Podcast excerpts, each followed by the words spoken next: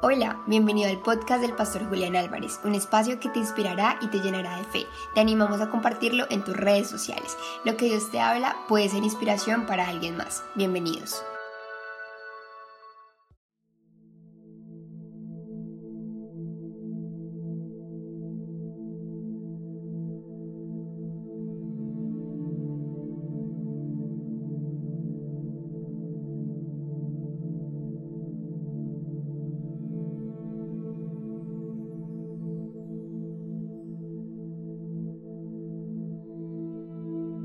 Buenos días iglesia, ¿cómo están en esta mañana? Ya casi tarde. Bueno, quiero animarle para que voltee a la persona que está a su par o que está atrás, adelante, y hágale puñito, dígale qué bueno que estés hoy aquí en la casa de Dios. Qué bueno estar reunidos hoy domingo para adorar al Señor y, y bueno, qué mejor manera de empezar un día, una semana adorando a, Dios. Muy bien, antes de ir al mensaje que, quiero compartir hoy con ustedes, quiero recordarte que eh, cada 15 días estamos teniendo nuestros tiempos de oración y de ayuno. Hay personas que me han preguntado cómo es el tema y eh, lo hacemos de forma presencial, nos reunimos allí, un grupo pequeño de personas, con el propósito de orar y de buscar al Señor y, y, entendemos que cuando la oración va acompañada de un tiempo de ayuno, eh, grandes respuestas del Señor vienen para nuestra vida. Así que cada 15 días estamos teniendo ese tiempo de oración y de ayuno los miércoles a las 9 de la mañana. Muy bien, quiero compartir el tema ¿Por qué me siento tan cansado? Ese es el, el título de mi mensaje en esta mañana. Y quiero hablarles del el costo de la vida moderna. Esta semana leía un artículo en la, la BBC de Londres y ese artículo decía lo siguiente, hoy se está hablando de una nueva pandemia. Cuando yo leí esto yo dije, ay Señor, no más pandemias. Ya suficiente con la que tenemos. Pero decía el artículo una nueva pandemia o epidemia y era la pandemia del agotamiento. La pandemia del agotamiento. Y dice el artículo que el agotamiento comienza con una sensación de pesadez en todo lo que haces. Incluso en tus tareas más sencillas absorben toda tu energía. Y cada vez cada semana parece difícil concentrarnos en nuestro trabajo. Súmele a ese cansancio físico, súmale la apatía. Es decir, todo te aburre, te sientes desesperado, te sientes desilusionado con todo lo que haces, pero también con todas las personas que están a tu alrededor. Ahora, no podemos confundir el cansancio, el, cansancio emocional o el agotamiento emocional con el síndrome de fatiga crónica. Eso ya es considerado como una enfermedad. El síndrome de fatiga crónica son periodos prolongados de fuerte cansancio físico y mental. De por lo menos seis meses, es decir, tú vienes sintiéndote de esa manera por seis meses o más ya estamos hablando de un síndrome llamado fatiga crónica. Y, recuerdo que eh, en una oportunidad nos dieron una conferencia sobre el cansancio en el ministerio pastoral. Y ese pastor, algunos lo conocen, se llama Luis Miguel Huertas, nos dio una enseñanza a los pastores sobre ese agotamiento crónico. Y eso lo llevó a, entrar en esta enfermedad porque él nos contaba de que tenía unos picos emocionales bastante fuertes. Por ejemplo, en la mañana, él iba a presidir un funeral porque es parte de la función pastoral. ¿sí? Si hay algo difícil es predicar un mensaje en un funeral, ¿verdad? Y más aún cuando el, el muerto, no sé si es creyente o no, uno realmente no sabe qué decir. Y súmele a eso toda la, carga emocional que uno está recibiendo. Y él nos contaba eso, que para él era algo muy difícil. pero en la mañana estaba en funeral y en la tarde estaba dirigiendo un matrimonio. Entonces, te puedes imaginar esos cambios emocionales tan bruscos de estar en la mañana en una tristeza, compartiendo el dolor, pero en la tarde ya estar todo alegre, compartiendo las alegrías de los recién casados. Dice él que eso lo llevó a él, aparte de todas las presiones y las cargas emocionales del ministerio, lo llevaron a, al síndrome de la fatiga crónica. Lo interesante es que esa, esa enfermedad para ese pastor no tenía un tratamiento en Colombia. Le tocó irse a los Estados Unidos a probar con medicina nuclear. Imagínense ustedes. Esa medicina creo que todavía no la hay en Colombia. Lo, introducían en unas máquinas especiales para tratar ese, esa enfermedad que estaba sufriendo, que se llama síndrome de fatiga crónica. Ahora, el incremento de las presiones son algunas de las causas por las cuales viene agotamiento emocional a nuestras vidas. Cada vez, cada día nos sentimos más presionados por dificultades, por presiones financieras, presiones en el trabajo, presiones en el hogar el aumento del énfasis en la productividad y en los resultados, ¿no? En la empresa nos exigen que tenemos que ser altamente productivos y que tenemos que obtener grandes resultados. Eso genera un agotamiento emocional. La necesidad de ameritar las cosas, ¿no? Hoy cada día más es todo por méritos. Todas estas cosas han hecho que nuestras hormonas del estrés se eleven. Ahora, ten en cuenta en esto. Si el estrés tuyo aumenta, las probabilidades de sufrir agotamiento emocional van a ser más altos. Entre más estresado estés, entre más estrés vivas en tu vida, las probabilidades de sufrir agotamiento emocional va a ser más alto. Ahora, ¿qué dice la medicina al respecto? El artículo seguía diciendo que grandes padres de la medicina atribuían el cansancio emocional a, a una acumulación de bilis negra. No sé qué es eso, no lo investigué, pero él dice que ese líquido lentizaba la circulación y obstruía las vías cerebrales, produciendo letargo, apatía cansancio, pereza y melancolía. Y en muchos una depresión. Y científicamente puede ser una muy buena postura, ¿no? Sí, entonces de pronto usted dice, bueno, mi, mi cerebro está lleno de ese líquido. ¿Cómo es que se llama, pastor? Bilis negra. Por eso es que de pronto me siento de esa manera. Es una muy buena postura. Pero por otro lado, la fe, es decir, los creyentes comenzaron a ver el agotamiento como un signo de falta de oración. Es decir, si tú te sientes así, apático a las cosas, cansado, perezoso, melancólico, sin ganas de hacer absolutamente nada, los creyentes decían, es que a ti te falta más oración, ¿no? Te falta más oración o te falta más fe en Dios. Porque muchas personas creen que los males se atribuyen a una falta de espiritualidad. Es decir, estás sufriendo significa que te falta espiritualidad. Eso no es bíblico. Eso no es bíblico. Más adelante llega la medicina moderna y los médicos comenzaron a diagnosticar esta, esta enfermedad y la llamaron neurastenia. No tiene nada que ver con el mal genio de ser neurasténicos y de ser eh, malgeniados, no. La neurastenia tiene que ver con esa sensación de cansancio, una fuerte sensación de agotamiento, que no se va ni con el sueño, ni con unas buenas vacaciones, ni siquiera con un Red Bull Vive 100 y todo lo que usted toma para que vuelvas a tener nuevas fuerzas. es algo más profundo, es algo más allá de un aspecto físico grandes personajes intelectuales concluyeron lo siguiente. con eso concluyeron el, el artículo. Yo dije, no, pues qué esperanza. Ellos dijeron, la fatiga y el cansancio son parte de la condición humana.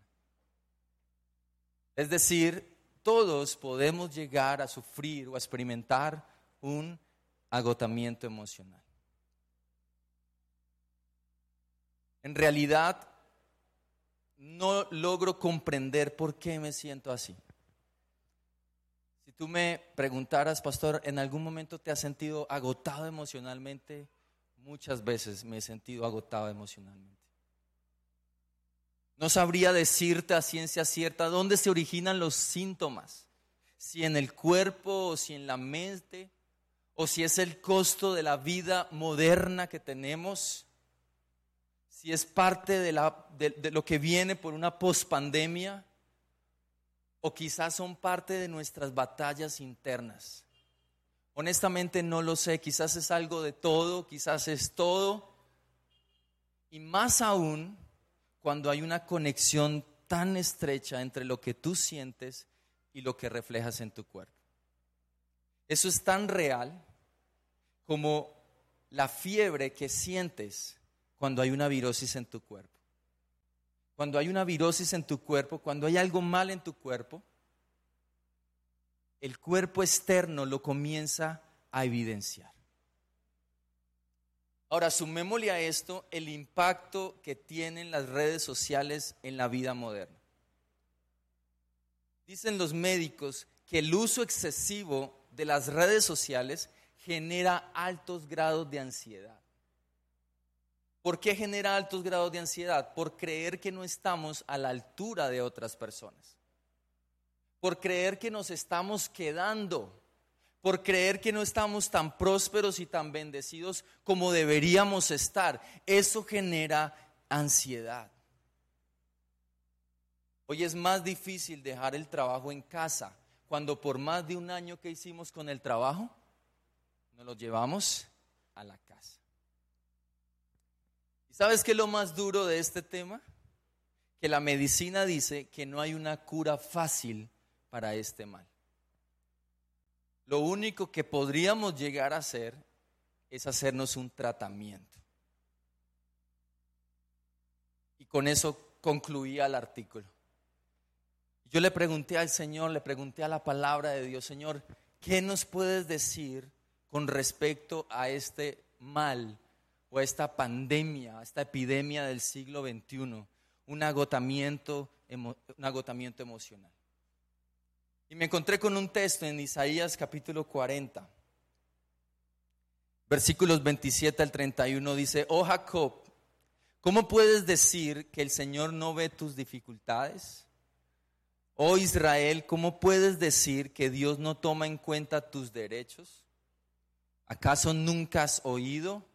¿Nunca han entendido? El Señor es el Dios eterno, el creador de toda la tierra que dice el Señor, Él nunca se debilita ni se cansa. Nadie puede medir la profundidad de su entendimiento. Dios nunca se cansa. Él da poder, versículo 29, Él da poder a los indefensos y fortaleza a los que son débiles. Hasta los jóvenes, uno creería que los jóvenes se caracterizan por ser fuertes por ser osados, por ser valientes, porque están llenos de vida. Pero ¿sabes qué te dice el Señor joven? Tú que, tú que te crees tan fuertecito, tú también puedes llegar a caer en agotamiento emocional. No sé cuántos jóvenes han caído en algún momento en un agotamiento emocional. Pero dice, hasta los jóvenes se debilitan, los jóvenes se cansan, y los hombres jóvenes también caen en agotamiento emocional, exhaustos. Eso, eso, eso para mí es un agotamiento emocional. Caer exhaustos, usted no le da ganas absolutamente de hacer nada. En cambio, versículo 31, los que confían en el Señor encontrarán que nuevas fuerzas volarán alto como con alas de águila correrán y no se cansarán, caminarán y no desmayarán. Wow. Este pasaje nos recuerda nuestra condición humana.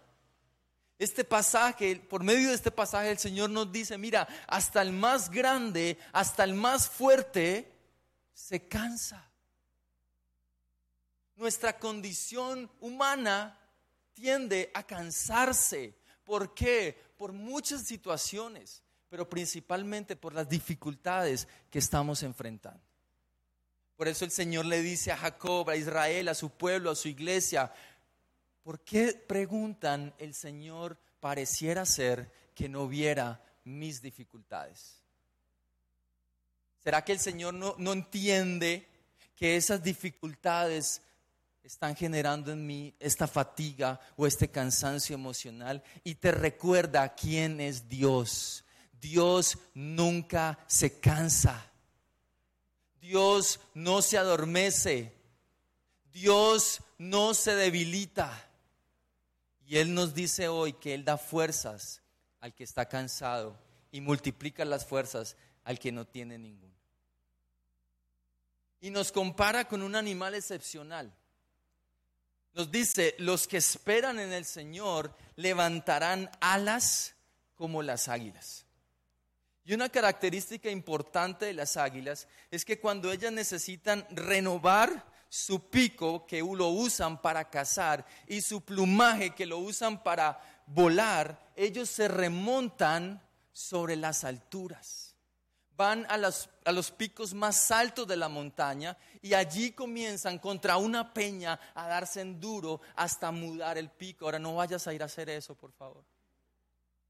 Sí, no me vayas a tomar literal este pasaje.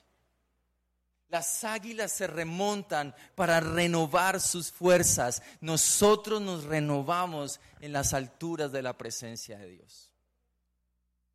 Cuando vamos a la presencia de Dios, Dios nos quita ese ropaje viejo. Dios nos quita esa pesadez, esa mamera que sentimos. Dios nos quita ese cansancio y salimos llenos, salimos renovados, salimos con ganas de ir a conquistar este mundo. Grandes hombres de Dios como Elías sufrieron cansancio emocional. Y ese cansancio emocional lo llevó a desear morirse. La historia la encontramos en Primera de Reyes, capítulo 19, versículo 1 al 5. A los que no conocen la historia se la voy a hacer súper resumida. Dios usa a Elías para abolir todo el tema de culto a ídolos en Israel. Dios usa a Elías para pedir que descendiera fuego del cielo. Dios usa a Elías para volver a toda una nación a Dios. Pero en medio y después de esa batalla, Elías no cuidó su salud emocional. Elías no cuidó su vida espiritual. Elías tuvo una batalla impresionante, obtuvo una victoria impresionante. Es algo que yo les digo especialmente cuando vamos a encuentros. Por favor, a los que servimos, no descuidemos nuestra armadura personal, porque eso le pasó a Elías. Elías después de la batalla no volvió a tanquear su oxígeno en la presencia de Dios. Y dice Primera de Reyes 19, del 1 al 5, cuando Acab llegó a su casa, le contó a Jezabel todo lo que Elías había hecho incluso la manera en que había matado a todos los profetas de Baal. Entonces, ¿qué hizo Jezabel? Le mandó el siguiente WhatsApp. Y le dijo, que los dioses me, me, hieran e incluso me maten, si mañana a esta hora yo no te he matado, así como tú los mataste a ellos. ¿Qué hizo Elías? Dijo, bueno, ¿usted y cuántos más? mire lo que acabó de pasar. ¿Qué sucedió con Elías? Entonces Elías tuvo miedo y huyó para salvar su vida. Se fue a Berseba, una ciudad de Judá, y dejó allí a su sirviente. Luego siguió solo. Ten cuidado con la soledad. Ten cuidado como libras tus batallas emocionales y mentales. Se fue solo todo el día hasta llegar al desierto se sentó bajo un solitario árbol de retama y ¿qué pidió? Morirse. Señor, basta. Quítame la vida porque no soy mejor que mis antepasados que ya murieron. Se fue a quejar en la presencia de Dios. Se fue a decirle, Señor, quítame la vida. ¿Por qué no me llevas ya, Señor? Entonces se acostó y durmió debajo del árbol. Mientras dormía, un ángel lo tocó y le dijo, levántate y come. Después de ese colapso emocional, ¿a qué lo mandó el Señor? Hacer dos cosas importantes. Lo mandó a dormir. ¿Cuánto les gusta dormir? Y lo mandó a comer. Mire que no lo mandó a orar. Porque uno a veces ve la gente así, en esa apatía, en todo, y uno le dice, hermano, hermano, ore, que es lo que le falta a usted, ayuno y oración. Y creemos que todos los males de nuestra vida se van a punta de oración y de ayuno. Pero Dios es tan lindo que le dice Elías, ¿estás cansado? Detente y duerme. Y número dos, come. ¿Cuánto les gusta comer? Dicen que los cristianos no tomamos, pero sí comemos. Y yo ya estoy preocupado, porque me está saliendo las de los 40. Pero dicen que un pastor con panza es un pastor de confianza. Entonces no sé si, si no, no, mentiras. Pero Dios lo manda a dormir, Dios lo manda a descansar y Dios lo manda a comer para recuperar sus fuerzas. Mira, el cansancio emocional es una puerta abierta a un ataque de Satanás. Elías estaba cansado.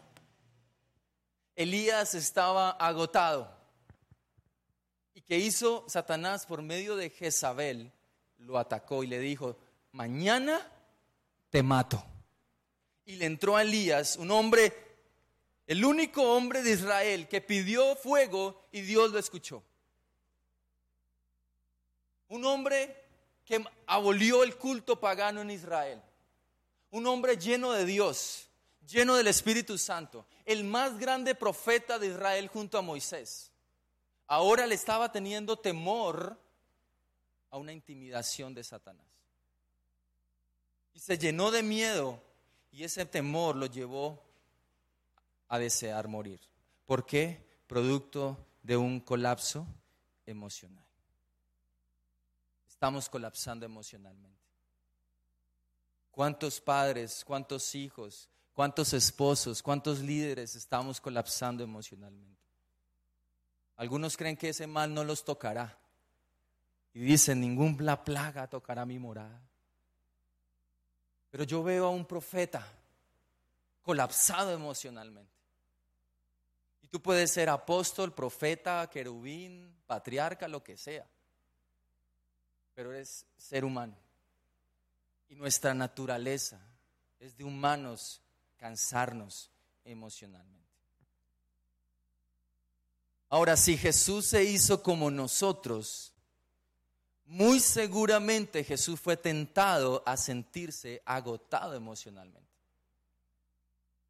Porque en Hebreos 4:15 dice, nuestro sumo sacerdote comprende nuestras debilidades, porque enfrentó todas y cada una de las pruebas que tú enfrentas. Si tú dices, yo, yo, creo que Jesús a mí no me entiende porque Él no sabe lo que yo estoy pasando. Mira, Jesús pasó por todo. Jesús fue tentado en todo, dice la palabra, pero él nunca pecó, es decir, Jesús nunca cayó en agotamiento emocional. Y mi pregunta es, Señor, ¿cómo lo hiciste? Elías no lo pudo evitar, cayó en exceso emocional, cayó en agotamiento cayó en una fatiga, no sé si en una fatiga crónica, no lo sé, pero cayó en agotamiento emocional. Pero ¿por qué sé que Jesús no, lo cayó, no cayó en eso? Por lo que dice la palabra de Dios. Tres años de arduo ministerio La pregunta es, ¿cómo Jesús hizo para no caer en un agotamiento emocional? Cuando en Juan 6.2 dice, y una gran multitud siempre lo seguía a todas partes, porque veía las señales milagrosas que hacía cuando sanaba a los enfermos. ¿Tú te puedes imaginar todo el tiempo la gente siguiéndote a ti? Ya vengo, voy al baño. Y cuando sale el baño, eso es como los hijos, ¿no? Ahí, no le dejan ni ir al baño. Y literalmente a Jesús la gente ni siquiera lo dejaba ir al baño. Toda la gente quería estar con Jesús porque veían los milagros. Algunos por conveniencia, otros porque realmente querían ser sus seguidores. Jesús era un trabajador incansable de la obra de Dios. A Jesús le traían enfermos, endemoniados, los problemas sabidos y por haber de toda la humanidad. Jesús llevó sobre sus hombros todos nuestros problemas y nuestras enfermedades. La pregunta es, ¿cómo lo hizo Jesús? ¿Y cómo podemos nosotros evitar un colapso emocional? Y quiero hablarte de dos cosas para terminar esta mañana. Número uno, quiero que tomes nota de esto. Lo primero que tú necesitas para evitar caer en un colapso emocional, necesitas tiempo de soledad, de adoración individual y de oración. ¿Qué necesitas? Tiempos de soledad, de adoración individual y de oración. Marcos capítulo 1, versículo 35 al 37. Dice así, a la mañana siguiente, antes del amanecer, Jesús se levantó y fue a un lugar aislado. ¿Para qué? Para orar. Más tarde, Simón y los otros salieron a buscarlo. Y el versículo 37 dice, cuando lo encontraron, le dijeron, todos te están buscando. Ahora, ese todos te buscan, yo sé que a nosotros nos encanta. ¿sí? Cuando todo el mundo quiere estar con nosotros, cuando todo el mundo nos busca para quizás una consejería, el todos te buscan alimenta el ego, pero mata nuestra salud emocional. El querer estar en todo. Llegan donde Jesús le dicen, Señor, ¿dónde estabas? Y habían momentos en los que Jesús se le perdía a sus discípulos. Y no lo hacía porque sí, lo hacía a propósito, con el propósito de estar a solas con el Padre. Parece ilógico que mientras haya tanto que hacer, Jesús esté orando. Hoy vivimos una vida no ocupada, sobreocupada, que ya ni siquiera tenemos tiempo para orar, para buscar al Señor, ni para venir a la iglesia. Y después nos preguntamos, ¿por qué me siento así, Señor?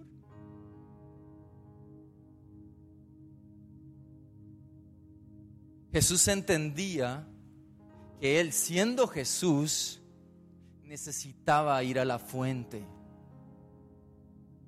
para volverse a nutrir, a llenar de la presencia de Dios y así no caer en excesos emocionales. Necesitamos, iglesia, revitalizar nuestra comunión con el Señor.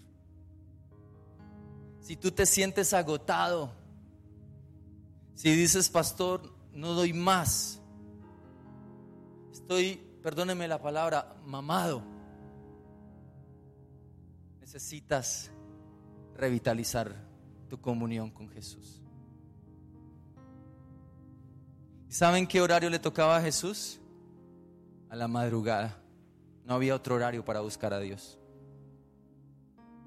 Porque todo el día la gente absorbía las energías de Jesús todo el tiempo atendiendo, sanando, ministrando, predicándole a multitudes, liberando personas, enseñándole a sus discípulos. Pero había un momento en la madrugada, se cree que Jesús oraba entre 5 y 6 de la mañana. No sé qué pasa en ese horario, pero hay algo especial de Dios ahí. Pero porque dice la palabra que antes del amanecer, lo primero que Jesús hizo y lo que tú debes hacer es levantarte. Tú no puedes dormir, perdón, no puedes orar durmiendo. No, pastor, lloro, lloro aquí en la cama. Yo lo he hecho. Y el Señor me habla en sueños. Jesús se levantó y se fue a un lugar aislado, pero nota que ese aislamiento no es producto del aislamiento de Elías. Elías se aisló porque había colapsado emocionalmente. Jesús se aisló para no colapsar emocionalmente.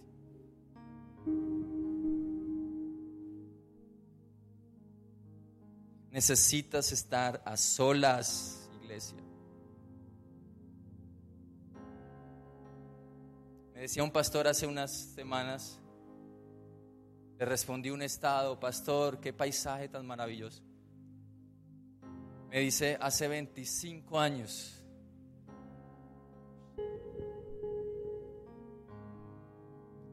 Hace 25 años dejé de encontrarme con el Señor a solas.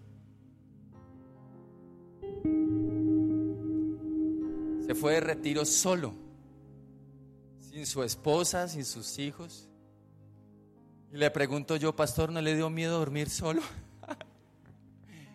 yo no puedo. A mí me da miedo. Claro, tantos años juntos. Pero me dijo, mira, para mí esos tres días, se fue un retiro de tres días solo, solo.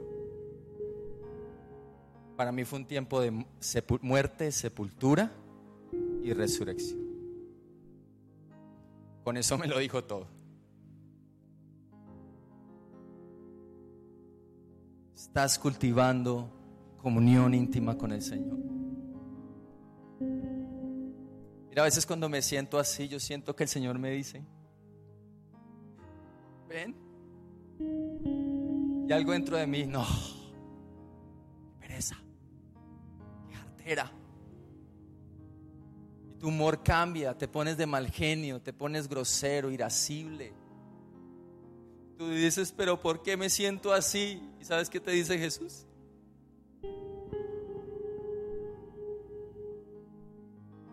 Y una vez me pasó eso. Y cuando me pongo así, mi esposa me dice, vaya a orar. Vaya a orar. Estás cansado. Ve a la presencia de Dios, búscalo, adóralo. Número dos,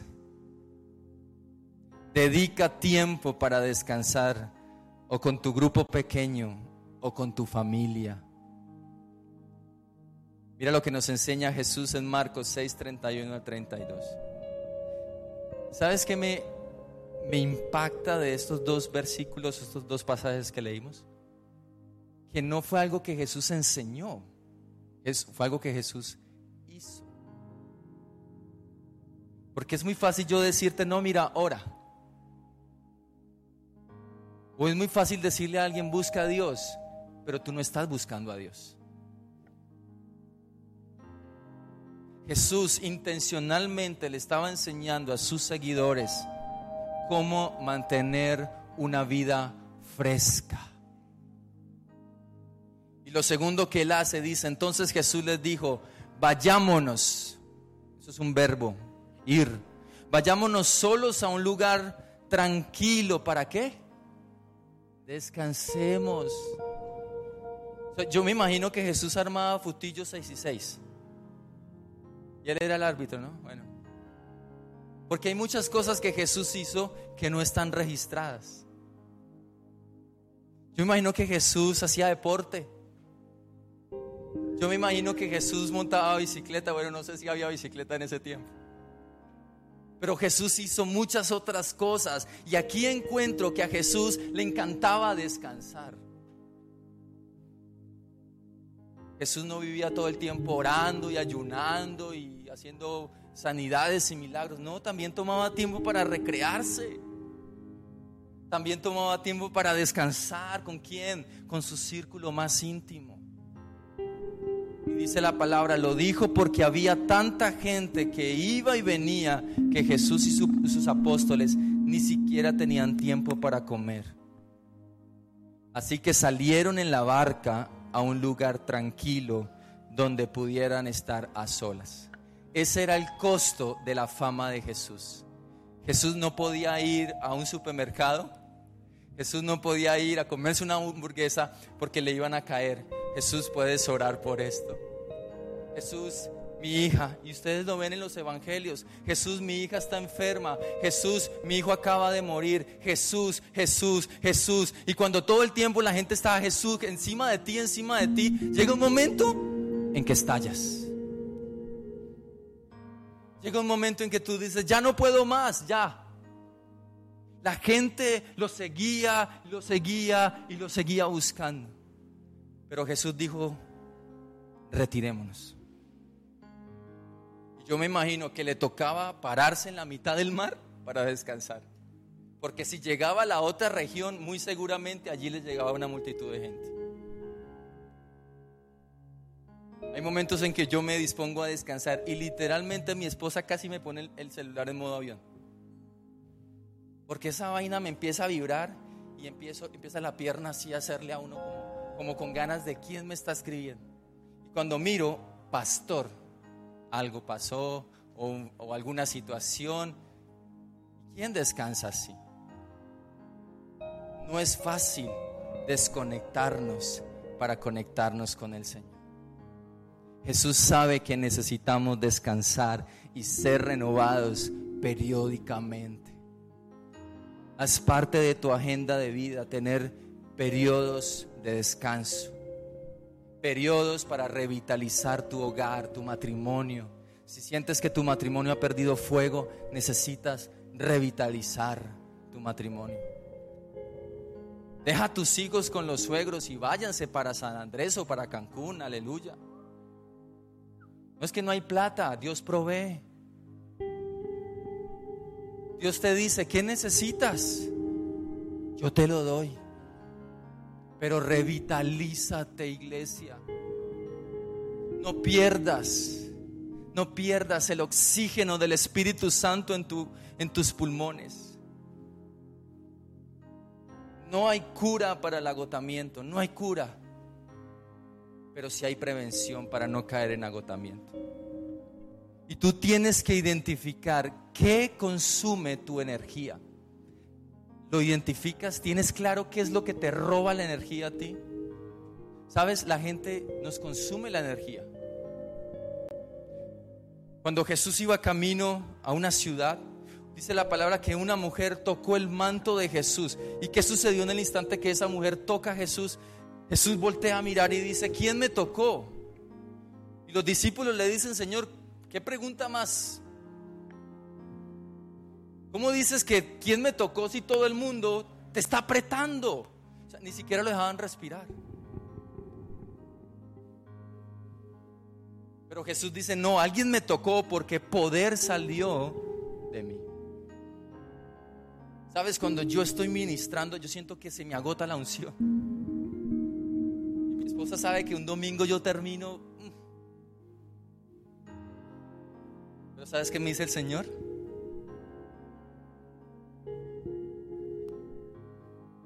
Porque la gente nos consume la energía, nos consume las fuerzas. Las dificultades se nos comen las fuerzas. Pero también tú tienes que identificar qué te restaura, qué te llena nuevamente del oxígeno del Espíritu Santo. Por ejemplo, para algunos los oxigena hacer deporte. ¿Te encanta hacer deporte? ¿Te encanta leer, por ejemplo? ¿A cuántos les encanta dormir? ¿A cuántos les encanta viajar? ¿Cuántos creen que los viajes revitalizan nuestra vida? Pues viaja. Toma esa palabra en el nombre del Señor. Viaja, dile Señor por lo menos cinco veces al año así sea ya chapetón. Pero Señor, dame la oportunidad de revitalizarme? ¿Qué consume tu energía? ¿Y qué te restaura? Colócate sobre tus pies. Si hay algo que nos restaura, iglesia, es la presencia del Espíritu Santo. Jesús iba constantemente a la presencia del Señor. Y ahí en tu lugar, tú vas a decirle al Señor, Señor Jesús, te necesito. Hoy necesito, Señor, revitalizarme. Hoy necesito, Señor, llenarme de tus fuerzas. Me siento cansado. Me siento agotado. Me siento quizás desanimado. Y llevas quizás semanas así donde no quieres hacer nada, ni siquiera te dan ganas de levantarte de tu cama. Hoy el Señor te quiere dar la victoria.